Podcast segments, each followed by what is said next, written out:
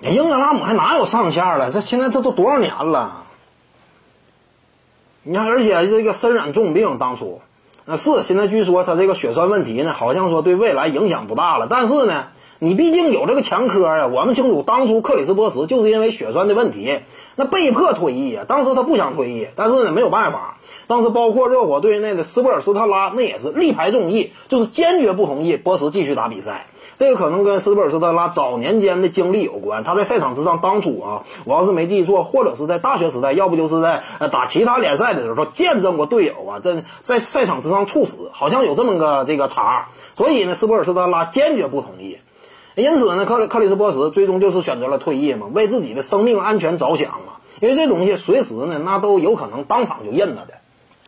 你至于说这个英格拉姆呢，是现在目前来看，似乎说啊这个问题不像那么严重，但是其他球队呢心里也会感觉呀，哎，你这个体格似乎说有点 low，我要是下花大力气去培养的话，未来一旦说再出点问题呢，对不对？你这东西谁心里都有点怀疑。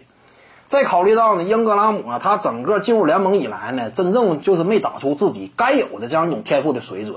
呃，一方面呢是沃顿的因素，沃顿强调湖人队呃这样一种传奇的打法呀，说白了也是均衡了球权，但是呢牺牲了队内年轻球员真正的呃培养的关键时期，这也是最终沃顿呃这个被解解雇的这么一个重要因素嘛。再有一点，英格拉姆自身在赛场之上那种气势也没打出来，就是不是那种舍我其谁的感觉。反正种种因素之下，目前英格拉姆，你说他还能有什么这个大的突破吗？没了。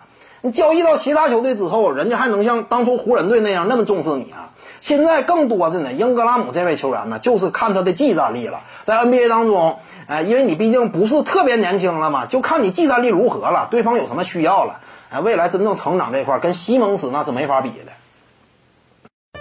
各位观众要是有兴趣呢，可以搜索徐静宇微信公众号，咱们一块聊体育。中南体育独到见解就是语说体育，欢迎各位光临指导。